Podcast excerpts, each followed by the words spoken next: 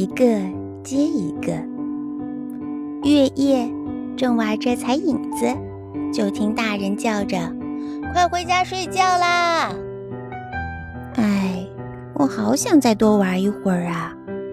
不过回家睡着了，倒可以做各种各样的梦呢。正做着好梦，又听见大人在叫：“该起床上学啦！”哎，要是不上学就好了。不过去了学校就能见到小伙伴，多么开心呐！正和小伙伴们玩着跳房子，操场上却响起了上课铃声。哎，要是没有上课铃就好了。不过听老师讲故事也是很快乐、很有趣的呀。别的孩子也是这样吗？